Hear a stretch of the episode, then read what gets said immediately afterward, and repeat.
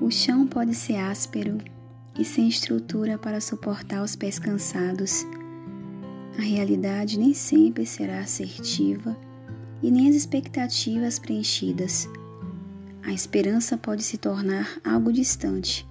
Mesmo assim, se plante.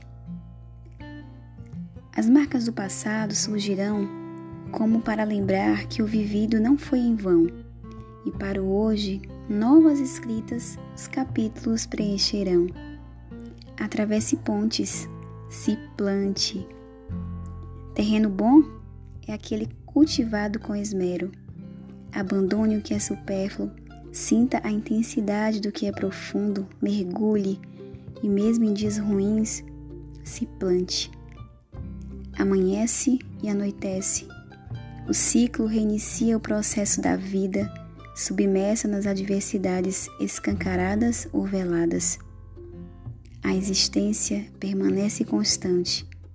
Não perca tempo, se plante.